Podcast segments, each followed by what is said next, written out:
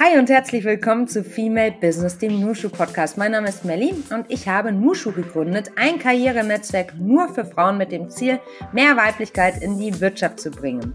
Und in diesem Podcast geht es also um Themen rund um Empowerment, Diversity, es geht um Entrepreneurship, aber auch um die schönen Dinge des Lebens und ich freue mich, dass du heute dabei bist. Meine heutige Gesprächspartnerin Antonia Wade ist seit 2000 bei Audi. Sie hat innerhalb des Unternehmens mehrjährige Stationen im Finanzbereich, im Eventmanagement und in der Unternehmensstrategie durchlaufen. Seit 2017 ist sie im Bereich Diversity Management tätig. Wir sprechen heute über die unternehmensweite Einführung von gendersensibler Sprache bei Audi und vor allem darüber, welche Aspekte dabei ganz besonders wichtig sind. Liebe Antonia, herzlich willkommen im Nushu Podcast. Wie schön, dass du bei uns bist. Ja, vielen Dank für die Einladung. Ich freue mich auf das Gespräch heute. Antonia, wo erwischen wir dich gerade?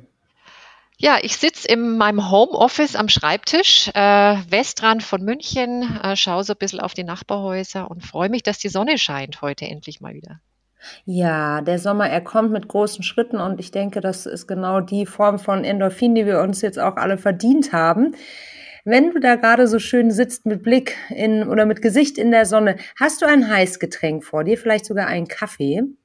Ja, habe ich, mache ich mir in der Früh immer. Das ist so mein, mein Start in den Tag. Ohne den geht es gar nicht. Und wie trinkst du deinen Kaffee? Äh, süß und mit Milch. Äh, Milch gerne auch geschäumt. Also äh, darf ruhig ein bisschen mehr sein. Sehr schön. Ich würde gerne einsteigen mit dir, indem ich einmal herausfinde, wie so dein Tag grundsätzlich startet. Du sagst es schon, in der Früh gibt es einen süßen äh, Kaffee zum Start. Hast du so einen ganz festen Alltag und eine äh, ganz fixe Routine oder ist jeder Tag bei dir anders? Also es gibt schon so, so Routinen. Also wie gesagt, normalerweise stehe ich äh, auf so um ja so halb sieben ungefähr und dann trinke ich erstmal einen Kaffee in der Früh. Das mag ich ganz gerne, dass im Haus dann immer noch recht ruhig ist um die Zeit. Ähm, meine beiden Jungs, so Teenager-Jungs, die stehen dann so um sieben ungefähr auf und kommen dann auch runter, trinken Kaffee oder andere Getränke und dann quatschen wir einfach oft noch so ein bisschen über das, was am Tag heute so ansteht. Mein Mann ist da meistens entweder in der Arbeit oder gerade auf seiner Joggingrunde und ähm, deswegen genieße ich die Zeit in der Früh eigentlich ganz, ganz gut mit meinen Jungs und ähm, sitze dann so ab acht meistens am Schreibtisch. Antonia, du hast innerhalb deines Unternehmens schon Stationen in ganz unterschiedlichen Bereichen ausgefüllt und bist aktuell im Diversity Management. Du sagst, die berufliche Laufbahn ist manchmal einfach eine Aneinanderreihung von Zufällen. Wie kam es dazu? Ja, das ist einfach meine ganz persönliche Erfahrung. Also ich bin nach dem Studium und dann habe ich noch vier Jahre als Assistentin äh, an der Uni dran gehängt, ähm, habe ich einen Job gesucht, ähm, bin dann zufällig auf eine Stellenausschreibung von Audi gestoßen. Äh, das war damals übrigens ein Papieraushang am schwarzen Brett. Also oh, so lange ist das her. Das gab es damals noch in echt. ähm, und darauf habe ich mich dann beworben ähm, und ich bin dann bei Audi in der Finanzkommunikation damals gelandet. Ähm, habe dann einige Jahre später, auch durch einen totalen Zufall, äh, bin ich innerhalb von Audi ins Veranstaltungsmanagement gewechselt, ähm, habe dort mit einem Team Konzerte, Konferenzen und, und Events im Audi-Forum organisiert. Ähm, und den Job, den hätte ich äh, vorher für mich überhaupt nicht im Auge gehabt. Aber es hat total Spaß gemacht. Ich habe ganz viel gelernt über Messebau, Brandschutz und Teilnehmermanagement. Also ein ganz neues Feld für mich. Ähm, ich bin dann innerhalb der ersten Jahre ähm, relativ schnell eigentlich in so eine Managemententwicklung gekommen. Ich bin dann auch erstmal von Ingolstadt nach Frankfurt gezogen, ähm, weil mein Mann dort einen Job bekommen hat und war dann einige Jahre in Frankfurt. Als ich dann ähm, nach der Elternzeit zurückgekommen bin, ähm, hatte ich zumindest das Glück, dass ich mit meinem damaligen Chef auch wieder an dieser Managemententwicklung anknüpfen konnte und ähm, auch nach der Elternzeit ähm, war es ein reiner glücklicher Umstand, der mich zu meinem nächsten Job gebracht hat. Ich habe nämlich meinen späteren Chef, ähm, den ich schon vor meiner Auszeit gekannt habe, zufällig bei einem Seminar getroffen. Äh, und kurze Zeit später hatte ich einen neuen Job. Und das war diesmal dann die Unternehmensstrategie zum Thema Nachhaltigkeit. Auch das eine Station, die ich hätte wahrscheinlich nicht so planen können. Ähm, eine wirklich spannende Aufgabe damals. Und dann bin ich nach fast sechs Jahren in der Unternehmensstrategie eben ins Diversity Management gewechselt. Und das ist jetzt auch schon wieder fünf Jahre her. Also auf die Frage, welchen Job ich mir in fünf Jahren vorstellen kann, das ist so die Klassiker äh, HRler-Frage, mhm. äh, antworte ich inzwischen keine Ahnung. Denn jeden Job, den ich bislang hatte, den hätte ich mir fünf Jahre vorher nicht vorstellen können. Ja, aber das ist doch wunderbar, wenn das Leben auch solche Überraschungen im positiven Sinne bereithält, oder? Ja, ich finde es total spannend und es, es äh, behält, bewahrt einen die Offenheit, ne? mhm. einfach mal dann im entscheidenden Moment Ja sagen zu können, auch wenn man sich es vielleicht vorher gar nicht hat vorstellen und durchplanen können. Total. Jetzt würde mich natürlich interessieren, was deine Leidenschaft für das Thema Diversity so richtig ausgelöst hat. War das deine Erfahrung damals, die du dann mit der Schwangerschaft gemacht hast? Oder ähm, wie kann ich mir das vorstellen? Eigentlich weniger. Also ich kam ja 2017 aus der Nachhaltigkeitsstrategie, mhm. da war ich ja dann schon äh, sechs Jahre wieder im Unternehmen. Ähm, und damals hat im Rahmen der Nachhaltigkeitsstrategie auch natürlich Diversity Management äh, zunehmend eine Rolle gespielt. Aber wir waren als Unternehmen da noch nicht so wirklich weit, ein bisschen in den Anfängen. Ähm, und da hat sich einfach eine Stelle aufgetan und das hat mich total gereizt. Äh, das mhm. Thema neu aufzusetzen, Ideen zu entwickeln, so, ne, so auf der grünen Wiese arbeiten. Ähm, und ich sage immer heute, wenn Leute mich fragen, ne, Bedeutung Diversity, braucht es wirklich, dann sage ich immer, ja, das ist das neue soziale CO2. Ähm, und in der Autobranche schön. verstehen mhm. alle meistens diesen Hinweis, ähm, weil ich glaube tatsächlich, wir werden da zukünftig einfach nicht dran vorbeikommen. Wenn du sagst, du musst es immer noch an der einen oder anderen Stelle erklären, dann würde mich interessieren, ob du das Gefühl hast, ob das Thema Diversity heute stärker an den Köpfen der Menschen angekommen ist, als es damals 2017 der Fall war, als du das Thema für dich entdeckt hast. Ja, ich glaube schon. Also mit Sicherheit. Ähm, also wir als Unternehmen oder im Unternehmen sehen es auch daran, dass Diversity heute viel stärker in der Unternehmensstrategie angekommen ist. Ne? Also damals noch ein Aufbaufeld, jetzt in der Strategie dann äh, verankert und zwar ne, auf, auf gleicher Ebene wie eine Dekarbonisierung ähm, oder andere Nachhaltigkeitsthemen. Also das ist sicherlich ähm, etwas, was an Bedeutung gewinnt. Ähm, ich glaube, dass viele diesen, diesen Business Case dahinter ne, noch nicht so ganz verstanden haben. Also ich, ich glaube, wir argumentieren immer noch sehr stark aus dieser Perspektive, ne, gesetzliche Verpflichtungen, gesellschaftlicher Handlungsdruck. Ähm, und ich merke immer wieder, das ist wie ein Déjà-vu für mich. Also mhm. ich, ich komme so aus der ökologischen Nachhaltigkeit und da war es genauso. Ne, so 2011 waren die Argumente sehr ähnlich und heute zweifelt kein Mensch mehr an dem Business Case dahinter. Und ich glaube, an dem Punkt müssen wir bei Diversity noch kommen. Dass wir mehr über den Business Case argumentieren, meinst du? Ja, mhm, mhm. genau. Mhm. Du sagst, Inklusion bedeutet auch gut zuhören zu können. Nicht viele Menschen beherrschen diese Kunst. Was genau meinst du damit? Also wenn wir über Inclusion sprechen, dann heißt es ja, dass wir also einerseits ne, Menschen in ihrer Einzigartigkeit wertschätzen und gleichzeitig aber so ein Zugehörigkeitsgefühl auch, auch erzeugen können, sodass sich auch alle Menschen wohlfühlen bei uns. Ähm, und ich glaube, beides kann man nur schaffen, wenn man zuhört. Also ich glaube, gutes Zuhören ist die Voraussetzung, ähm, dass ich die Bedürfnisse verstehe von Menschen, aber auch die, die Potenziale erkennen kann. Und ich, ich glaube, wir hören einfach häufig nicht richtig zu. Also mir geht es ganz häufig so, dass ich gedanklich in einem Termin bin und schon wieder im nächsten Termin eigentlich mit Gedanken hänge. Äh, ne, wir lesen dann parallel in Videokonferenzen die gerade reingekommenen E-Mails, ne, sieht mich ja keiner. Ähm, also geht mir auch so. Mhm. Und ähm, also bei mir merke ich, ganz schlimm wird's dann, wenn ich von der Sache so ganz fest überzeugt bin ne, und, mhm. und einfach so diesen Sprung habe, diese, das dann auch mitzuteilen. Und da fällt es mir dann schon schwer, diese Gegenargumente wirklich zu hören. Also, also nicht nur diese Höflichkeit, jemanden ausreden zu lassen, sondern das Argument auch wirklich auf sich wirken zu lassen. Also mhm. abzuwägen mit meinen eigenen Gedanken. Aber das ist ja genau das, woraus beim Diversity ankommt. Also diese Perspektivenvielfalt einfach wirksam werden zu lassen. Mhm. Ja, den Gedanken und den neuen Anstößen auch Raum zu geben. Ne? Aber es ist einfach, ähm, ja, in unserer Welt hat das berühmt-berüchtigte Multitasking doch echt, ähm, ja, ganz schön viele Anhängerinnen. Ne? Kann man nicht anders sagen. Ja.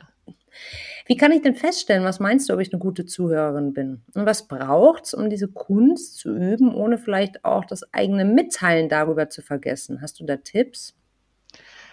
Mai, also ich glaube, ich, es sind keine Tipps vom Profi. Also ich glaube nicht, dass ich schon wirklich so eine ganz gute Zuhörerin bin. Also das ist auch wirklich ein Lernfeld für mich. Ähm, mhm. das ist mir auch selber erst klar geworden, seit ich mich mit Diversity and Inclusion beschäftige. Also dass, ich, dass ich mich da viel mehr hinterfrage. Also was ich mache. Ich, ich versuche zumindest bewusst Pausen zu machen in Gesprächen. Also nachzufragen, ne, nachzuhaken, ähm, nicht sofort mit einer Antwort oder einem Gegenargument loszulaufen. Also dieses einsickern lassen von dem Gedanken. Ähm, und ich muss wirklich zugeben, es entspricht nicht meinem Naturell. Also ich mhm. bin eher so vom Typ eigentlich impulsiv, schnell, ne, unterwegs und da muss ich mich, das, das muss ich wirklich üben und lernen. Da habe ich noch ein, noch ein Lernfeld. Mhm. Also innehalten wäre sozusagen ein Tipp. Das Tempo ja. vielleicht dann auch rausnehmen. Mhm. Und wirklich verstehen wollen. Also mhm. dieses Zuhören beinhaltet nicht nur eine akustische Komponente, sondern ich will das wirklich verstehen, was mein Gegenüber mir sagt. Mhm. Das ist eine ganz andere Form der Kommunikation, die dann auch entsteht. Ne? Also ich habe eine Freundin, immer wenn ich mich mit ihr treffe, ist es sehr, sehr anstrengend, weil egal was ich sage, sie stellt die Frage, wie meinst du denn das? Mhm. Eigentlich in Bezug auf jeden Kontext. Und dann merke ich auch immer wieder und krieg reflektiert, mit wie vielen Plattitüden ich auch ums Eck komme. Das ist selbst irre, ne? Also um da nochmal sich selbst auch zu spiegeln und wirklich ernst genommen zu werden vom Gesprächspartner, der Gesprächspartnerin, ist das super hilfreich, wenn man auch da ein Gegenüber immer mal wieder hat, das wirklich hinterfragt, was du damit auch meinst. Und ich glaube, das geht, also geht in beide Richtungen ja auch, ne? Ja, und es, es zeigt ja auch das echte Interesse ne, an mhm, dem Gegenüber, total. dass ich das auch wirklich verstehen möchte. Wir sind es nur gar nicht gewohnt, also das ist das. Ne? Also man ist es gewohnt, dass man dann halt äh, seine Weisheit oder seine Thesen von sich gibt, aber selten nachgefragt wird, ne? Ja, und wir sind häufig auch getrieben, glaube ich, von den mhm. Interessen. Ne? Also jeder will ja was, ne? wenn wir in ein Meeting gehen. Man hat bestimmte Ziele, die man da auch vertritt. Und ähm, da ist man allzu oft, sage ich mal, bereit, ne, so auf diesem Pfad zu bleiben und, und gar nicht so sehr von dem abweichen zu wollen. Ne? Und das muss man schon sich sehr bewusst machen, dass man da in dem Moment vielleicht auch nochmal ein bisschen abrücken kann. In Bezug auf das Zuhören könnte auch gleich oder leicht ein Spannungsfeld entstehen in Bezug auf das eigene Mitteilen. Und ich meine, gerade in Bezug auf uns Frauen heißt es ja häufig, es ist wichtig, dass wir uns unseren Raum nehmen, selbstbewusst sind, dass wir sichtbar werden in den Unternehmen. Und da ist vielleicht das Zuhören nicht unbedingt das probate Mittel dafür. Wie siehst du das? Denkst du auch, dass da ein Spannungsfeld zwischen Mitteilen und Zuhören entstehen könnte, Antonia? Also ich glaube schon, dass es da eine Gefahr gibt. Ähm, weil wenn ich, wie du sagst, ne, diese Frage stelle, wie meinst du das eigentlich, ähm, dann kann das für andere Menschen bedeuten, ich verstehe deine Argumente nicht, ich ähm, bin vielleicht nicht im Kopf schnell genug, um dir zu folgen. Also man schafft natürlich schon dadurch eine gewisse Angriff, weil man zugibt, etwas vielleicht noch nicht ganz, ganz verstanden zu haben. Und das kann bei manchen Menschen schon ähm, andere Dinge auslösen, als man die eigentlich selber intendiert hat, weil man will ja das, die Inhalte wirklich verstehen und verinnerlicht haben. Ähm, das kann aber natürlich passieren, dass es anders interpretiert wird. Ja. Für mich ist das ein Zeichen von totaler Stärke, wenn jemand nochmal hinterher fragt und da investigativ im positiven Sinne unterwegs ist und wirklich, wie du gerade sagst, versuchst vollumfänglich zu verstehen, um was es geht, ne? Eine andere Gesprächskultur, die habt ihr auch geschaffen, Ihr verfolgt bei Audi einen ganzheitlichen Ansatz für die gendersensible Sprache und habt damit ja wirklich einen Meilenstein gelegt. Welchen Beitrag kann gendersensible Sprache aus eurer Sicht zur Chancengerechtigkeit leisten? Also Chancengerechtigkeit allein durch die Sprache ne, können wir natürlich nicht erreichen. Aber ich glaube schon, dass sie einer von vielen Bausteinen ist. Ähm, uns ging es ja zum zunächst mal darum, wegzukommen von einer Sprache, die sehr männlich geprägt ist. Also diese Vermeidung des sogenannten generischen Maskulinums, das ne, alle anderen Geschlechter dann so angeblich mitmeint. Ähm, wir wollten aber, dass tatsächlich alle Menschen sich angesprochen fühlen, eben auch solche, die sich nicht als Mann oder Frau identifizieren können. Warum hat sich Audi entschieden, diesen Weg zu gehen, Antonia? Also zum einen im Vergleich, ne, ich spreche ja mit vielen anderen Unternehmen zu dem Thema, war, glaube ich, unser Weg sehr konsequent. Also wir haben eigentlich von Anfang an gesagt, gendersensible Sprache ist eine Haltung. Ne, die, die, die wollen wir zum Ausdruck bringen. Und das heißt aber, dass wir sie überall anwenden. Also intern und extern. Also das ist jetzt kein Sonderweg für die Social Media oder nur für die interne Kommunikation. Ähm, wir machen das nicht abhängig von, von Kanälen oder Zielgruppen. Und ich glaube, auch nur so funktioniert eine Haltung. Das hat das Brett natürlich relativ dick gemacht, was wir da gebohrt haben, ähm, weil wir im Grunde genommen das komplette Unternehmen ne, auf diesen Weg mitnehmen mussten oder konnten.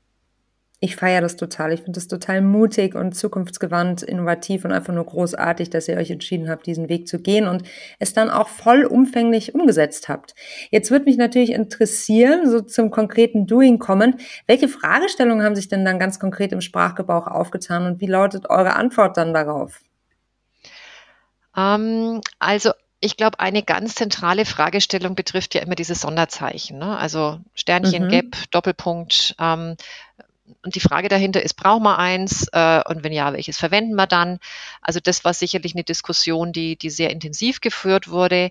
Ähm, wir haben uns am Ende des Tages für den Gender Gap entschieden. Ähm, und es hat eigentlich zwei Gründe gehabt. Also zum einen kommt man meines Erachtens mit genderneutralen Formulierungen sehr weit. Also wenn man zum Beispiel Führungskraft statt Leiter oder Chef sagt. Ähm, aber man kann tatsächlich nicht alle Konstellationen, die es im Unternehmen gibt, lösen. Und nachdem wir diesen Weg gegangen sind, wirklich alles sprachlich umzustellen, also von allen Texten, die man sich vorstellen kann, allen Formularen, allen Unterlagen, ähm, hat man tatsächlich an manchen Stellen das Problem, dass man es sprachlich nicht auflösen kann äh, mhm. mit einer genderneutralen Formulierung. Ähm, das war so der eine Grund. Und zum anderen wollten wir das durch das Sonderzeichen einfach auch ein Statement setzen. Also die, die deutsche Sprache ist binär aufgebaut und lässt häufig einfach auch keinen Platz für nicht-binäre Menschen. Und der Gender Gap, Gap schafft einfach diesen Platz. Also sehr bewusst und sehr sichtbar. Ähm, und das fanden wir eigentlich einen schönen Gedanken und auch unsere Partnerinitiativen ne, verwenden den Gender Gap, also die Karte der Vielfalt zum Beispiel oder Proud at Work. Ähm, und äh, vielleicht als letztes Argument im Hinblick auf Barrierefreiheit, aber auch IT-Technik hat sich auch als die beste Lösung erwiesen. Also das Sternchen und der Doppelpunkt haben da gewisse Nachteile. Mhm. Kannst du einmal erklären für diejenigen, die nicht wissen, was das Gender Gap ist? Mhm. Ähm, man ähm, verbindet sozusagen die männliche und weibliche Form ähm, mit einem Unterstrich ähm, und dieser Unterstrich ähm, ist sozusagen der Platz für nicht-binär. Also statt Mitarbeiter, jetzt im Plural nur das männliche Wort zu verwenden, würde ich sagen MitarbeiterInnen und vor diesem Innen kommt dann dieser Unterstrich. Und damit sind alle gemeint. Mhm. Mhm. Das heißt, ähm, ich setze es sehr bewusst, manchmal in Texten, ähm, und versuche aber, ich würde sagen, 90 Prozent äh, neutral zu formulieren. Und an manchen Stellen ähm, mache ich es dann mal so ganz, ganz plakativ mit rein. Und vielleicht kannst du da auch noch mal so ein bisschen Mut machen aus deiner Perspektive. Ähm, man gewöhnt sich doch schneller dran, als man im Vorfeld denkt, oder? Ja, schon. Also das Schreiben ähm, fällt mir mittlerweile leicht. Es braucht, glaube ich, schon Übung. Also es geht nicht von heute auf morgen. Ich stolper da manchmal jetzt noch ein bisschen, aber das, das, das hat man irgendwann raus, weil man Texte auch einfach ganz anders formuliert. Also wir haben auch bei der Einführung gesagt, ähm, ihr müsst nicht Texte anpassen, die schon existieren weil die Gefahr ist immer, dass dann Menschen einfach nur diesen Gap überall reinsetzen, ne, mhm. ne, wo er hingehört. Und das macht den Text überhaupt nicht mehr leserlich. Äh, ich muss eigentlich anders die Sätze beginnen, umformulieren, ähm, häufig Dinge einfach weglassen. Also wenn ich Texte bekomme, die ich anpassen soll für jetzt KollegInnen im Unternehmen, ähm, die werden häufig kürzer ähm, und auch nicht weniger verständlich dadurch, aber ich streiche einfach viel, weil es einfach obsolet ist, braucht man nicht. Mhm. Ähm, und das ist eigentlich schon ein Thema beim Sprechen. Das finde ich nochmal eine große Herausforderung. Also das mhm. ist nochmal, ähm, da, da muss man schon sehr bewusst sprechen und das längere Zeit üben. Ähm, da würde ich mal sagen, bin ich gerade so bei 50-50. Ja, bin ich auch. Also ich stolper auch noch konsequent, aber ich glaube, der Weg ist das Ziel. Ne? Und ich meine, indem man übt, wird man auch besser. Ne? Und das ist ja auch ein Prozess, den können alle mitmachen und dann ist man vielleicht auch gnädig im Urteil miteinander oder übereinander. Und ähm, ja, das ist jetzt einfach neu ne? und da müssen wir uns dran gewöhnen. Jetzt sagtest du ja gerade schon, über jeden Text schauen. Hattet ihr dabei auch professionelle Unterstützung, also bis zum Launch vor allem? Das stelle ich mir irre aufwendig vor. Mhm. Also wir hatten vor, bis zum Launch ungefähr neun Monate Zeit. Ähm, wir haben das in der Projektgruppe gemacht. Da war die Audi-Kommunikation mit dabei, Vertrieb, Marketing. Ähm, und wir haben uns da in ein, diesen neun Monaten auch sehr intensiv ähm, ja, jede Woche getroffen, haben, haben Arbeitspakete gebildet ähm, und wir haben das meiste schon auch intern gemacht. Also ein Leitfaden, Richtlinie, Schulungen organisiert, die Kommunikation vorbereitet. Ähm, letzteres war wirklich gut und wichtig, dass wir eigentlich alle alle Beschäftigten, die viel mit Kommunikation zu tun haben im Unternehmen, und das sind ja nicht nur die, die jetzt Pressemitteilungen schreiben, ähm, die, denen, die haben wir vorher geschult, ähm, damit quasi ab dem ersten Tag ähm, das eigentlich in der Audi-Kommunikation durchgängig gemacht wird, damit die Leute es auch sehen können, wie das funktioniert. Ähm, weil die große Angst ja immer, das ist dann so unleserlich und dann, ne, das, das, das kann man gar nicht mehr irgendwie lesen und verstehen. Und das war eigentlich ab dem ersten Moment klar, dass das kein Argument ist. Also ich habe noch nie eine irgendwo Bemerkung gelesen, gehört, ich kann den Text nicht mehr lesen, der da im Mynet steht. Also bei uns heißt es Audi Intranet Mynet. Ähm, den Beitrag kann ich nicht mehr lesen. Das war einfach nicht so. Und ich glaube, es war gut, dass die Leute das gleich gesehen haben.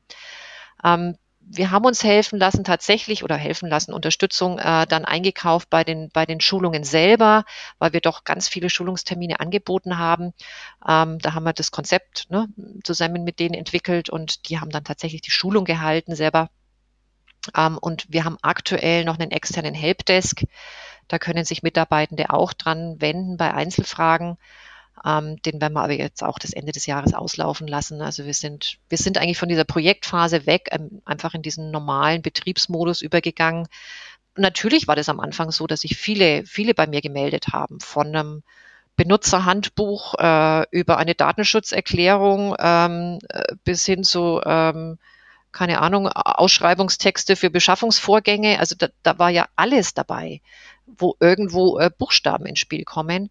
Und ähm, wir haben das im Team eigentlich immer ganz gut auffangen können. Jeder hatte so seinen Bereich, den er mit abdeckt. Und dadurch hat sich das ganz gut verteilt. Und durch die Leitfäden und, und, und Hilfsmittel, die wir ja auch dann allen zur Verfügung gestellt haben, ähm, konnte man sich das gut auch selber dann, ne, wenn man uns dann kontaktieren wollte, sich das dann auch gut selber erarbeiten. Und dann kam der Lounge und dann ist natürlich die große Frage, wie waren die Reaktionen? Sowohl intern im Vorfeld und extern nach dem Launch. Was kannst du da berichten? Also wir waren auf viel gefasst, weil wir kannten natürlich die Diskussionen, ne, die ja auch sehr emotional geführt werden häufig, äh, ne, bevor wir rausgegangen sind. Aber es war tatsächlich überraschend positiv. Also im ersten Moment war uns das gar nicht so klar weil die Bild-Zeitung ist ja sehr schnell auf diesen Zug aufgesprungen und hat auch gemeinsam mit dem Verein für deutsche Sprache mehrere Artikel dann dazu veröffentlicht. Ähm, aber wir haben uns dann die Medienresonanz, ähm, das ist etwas, was wir regelmäßig tun, ähm, im Detail auch sehr genau angeguckt. Also rund 95 Prozent der Reaktionen in den Medien waren tatsächlich neutral oder positiv. Nur fünf Prozent waren negativ. Mhm. Also ne, dieses dieses eine Medium hat sehr stark polarisiert. Ähm, und dann sind wir in diese fünf Prozent auch nochmal näher reingegangen und haben uns die angeguckt, also wirklich auf die einzelnen Twitter-Accounts runter mal geschaut, ne, was sind das eigentlich für Menschen dahinter? Und da war dann auch relativ schnell klar, ähm, dass viele von diesen Reaktionen auch einem bestimmten politischen Spektrum zugeordnet werden können. Mhm. Und dann muss ich sagen, mit dieser Kritik können wir eigentlich ganz gut leben. Intern ist es natürlich ein, ein ähnliches Bild. Ne? Also wir sind auch nur ein, ein Abbild der Gesellschaft bei uns. Ähm, und man darf ja auch nicht vergessen, dass die Einführung für viele auch schlicht mit Arbeit verbunden war. Ne? Es sollten ja alle Texte ab dem Zeitpunkt anders formuliert werden. Und ähm, es braucht ein bisschen Übung dazu. Und in der Zwischenzeit ist es so, dass uns Beschäftigte manchmal Texte melden, die sagen, wow, die sind aber noch nicht umgestellt. Äh, so nach dem Motto, hey, das muss doch gegendert werden. Ähm, also das, das System sich sozusagen selber reguliert und das ist eigentlich toll. Das ist super toll. Und jetzt ein Jahr später, wie lautet denn eure Bilanz nach über einem Jahr? Also auf der einen Seite, ähm, es wird euch gemeldet und ähm, man reguliert sich selbst innerhalb der Organisation, was ja wunderbar ist. Was kannst du sonst noch berichten? Also es ist schon ein dickes Brett, ähm, das man da bohren muss, zumindest wenn man so Durchgänge macht, wie wir es gemacht haben. Ähm, man darf, glaube ich, auch nicht vergessen, dass neben diesen Fließtexten, ne, die man ja jederzeit umstellen kann, ähm, das Thema IT-Applikationen auch eine große Rolle in dem Projekt gespielt hat. Also ne, die Abfrage zum Beispiel von Geschlechtern in Datenmasken das haben wir im Unternehmen an ganz, ganz vielen Stellen. Die können aber rein binär auch Grundlage für Diskriminierung sein. Also auch das war ein großer Umfang unserer Arbeit äh, in diesem Projekt. Die mhm. Bilanz nach einem Jahr ist, würde ich sagen, total positiv. Also die Audi-Kommunikation ist absolut überzeugt davon, dass wir den richtigen Weg gegangen sind. Ich würde sagen, wir gehen heute mit der Sprache anders um, ne, gendersensibler um. Und also ich persönlich bin total stolz drauf, dass meine Arbeitgeberin dafür einfach die Ressourcen auch zur Verfügung gestellt hat. Ähm, es ist ein tolles Zeichen nach innen und außen. Das kann ich nur unterstreichen, finde ich auch richtig, richtig stark. Wenn nun eine unserer Hörerinnen richtig inspiriert ist und das Thema Diversity intern auch vorantreiben will in ihrem Unternehmen, es aber keine professionelle Abteilung wie die deine dafür gibt, was würdest du als erste Schritte empfehlen? Äh, die Abteilung gründen, nein. Neuen Job suchen. Warum nicht? Also ich glaube, dass vieles von dem, was wir jetzt als Abteilung aufsetzen, ne, das machen wir ja auch mit vorhandenen Schnittstellen. Ne? Also wir brauchen die ja. Also da gehört insbesondere das Recruiting dazu, das Menschen in Jobs bringt. Äh, da gehören HR-Business-Partner dazu, die die Entwicklung von Mitarbeitenden begleiten. Und ich glaube, auch wenn man jetzt keine eigene Diversity-Abteilung hat, dann kann man bei diesen Schnittstellen eigentlich auch ganz, ganz wichtige Hebel in die richtige Position setzen. Also transparente, faire Stellenbesetzungen, ne, Personalbeurteilungen, das sind die Hebel, ähm, die für mehr Chancengerechtigkeit sorgen. Und ähm, wenn man dort Menschen findet, die da Verständnis für haben, die das ändern wollen oder anpassen wollen, dann braucht man vielleicht sogar keine eigene Abteilung dafür. Also würdest du unsere Zuhörerinnen durchaus empowern wollen, da auch wirklich mal ja nachzufragen, wie gewisse Prozesse sich in Bezug auf Chancengerechtigkeit intern gestalten? Ja, das ist ganz wesentlich. Also das ist auch eine unserer Schwerpunktaufgaben, sich Prozesse anzugucken. Ne? Und das ähm, kann von, je, von, von jeder Person kommen. Das können Führungskräfte sein, das können, ähm, das können Mitarbeitende sein, die diese Prozesse hinterfragen. Ne? Also ich erlebe das in Schulungen, wo Führungskräfte sagen, ich lasse mir jetzt mal Bewerbungen ohne Bild und ähm, Name ne? und vielleicht irgendwelche anderen Hinweise geben, ne, die mich jetzt vielleicht in, ein, in eine verzerrte Wahrnehmung führen, also diese, diese unconscious biases. Ähm, es können Mitarbeitende sein, die hinterfragen, ne, warum Stellen vielleicht nicht ausgeschrieben wurden, ne, die, wo man weiß, dass vielleicht jemand den Job bekommen hat. Ähm, oder wenn man sich beworben hat und man hat den Job nicht bekommen, da auch nochmal nachzufragen, was waren denn die Kriterien konkret und ne, ist denn kriterienbasiert wirklich auch entschieden worden? kann man das vielleicht nochmal hinterfragen. Also ich glaube, da gibt es ganz, ganz viele Möglichkeiten. Das finde ich nochmal eine sehr wertvolle Botschaft, ne, dass wir alle zum Wandel beitragen können, indem wir aktiv nachfragen und uns einbringen. Vielen Dank mhm. dafür, Antonia. Ich würde gerne mit dir spielen und zwar eine Runde Quick and Dirty. Das geht so, ich stelle dir eine Frage und du antwortest idealerweise in einem Satz. Wie klingt das für dich, Antonia? Ja, äh, äh, herausfordernd. Äh. Ich versuche das mal. Ich rede ja ganz gerne. Gut, schauen wir mal, ob wir es hinkriegen. Bist du bereit? Ja. Gut. Was war der Moment, der für dich dein bislang größtes Erfolgserlebnis war? Beruflich würde ich sagen, Einführung gendersensibler Sprache, äh, großes Unternehmen, komplett neue Sprache, war schon besonders. Privat, meine drei Männer zu Hause, die sind einfach nur toll. Was liest du gerade? Oh, was lese ich gerade? Die Stille. Ähm, jetzt äh, fällt mir gerade der Autor nicht ein. Das ist immer so bei dieser, bei dieser Frage. Es fällt nie jemand die Autorin oder der Autor ein. Also sei entlastet an dieser Stelle. Danke. Die Stille, ist das zu empfehlen? Ja, durchaus, durchaus. Wie reagieren Menschen auf deinen Jobtitel? Augenrollen, ähm, Nachfrage, ehrliches Interesse je nach Typ. Was ist dein persönlicher Kraftort? Die Familie. Wer hat dich in deiner Karriere am meisten unterstützt bisher?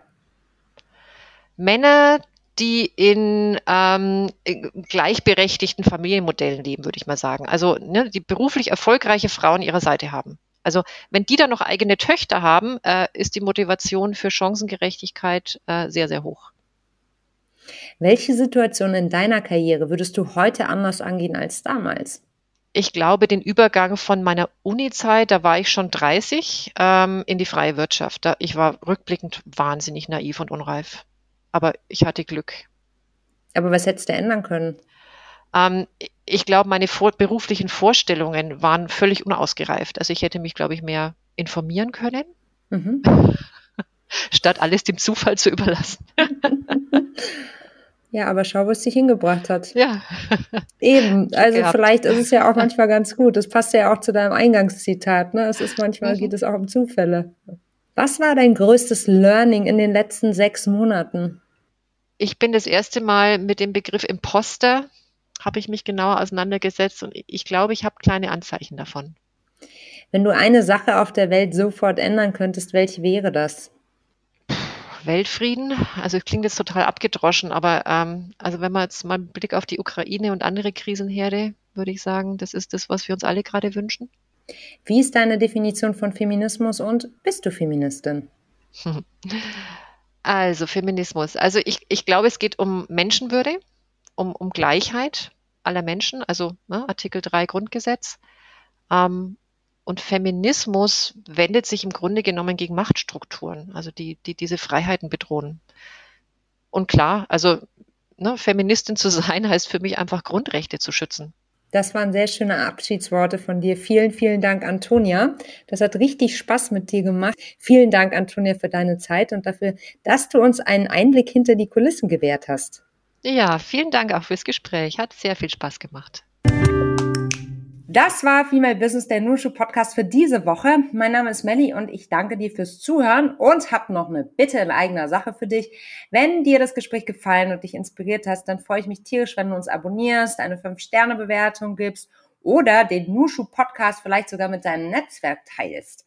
Falls du weitere spannende Persönlichkeiten kennst, die wir unbedingt bei uns im Podcast zu Wort kommen lassen sollten, dann schreib uns auch gerne für dein Feedback und Lob, das macht ihr immer sehr, sehr fleißig, eine Mail an podcast.teamnushu.de. Wir hören uns in der nächsten Woche, falls du uns abonniert hast. Und ansonsten alles Gute, bis nächste Woche. Tschüss.